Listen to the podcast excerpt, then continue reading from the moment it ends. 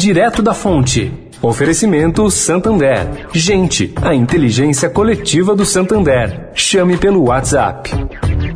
Chegou Gente, a inteligência coletiva do Santander, que é a soma dos 40 mil funcionários do banco.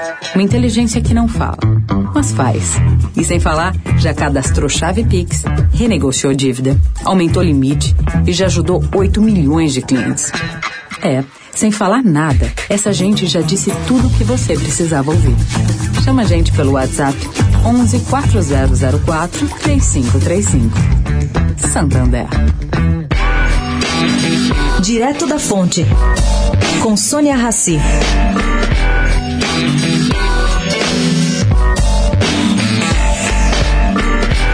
Gente, pelo que eu apurei, a medida provisória aprovada na Câmara que privatiza a Eletrobras é muito parecida com a proposta original de dois anos atrás.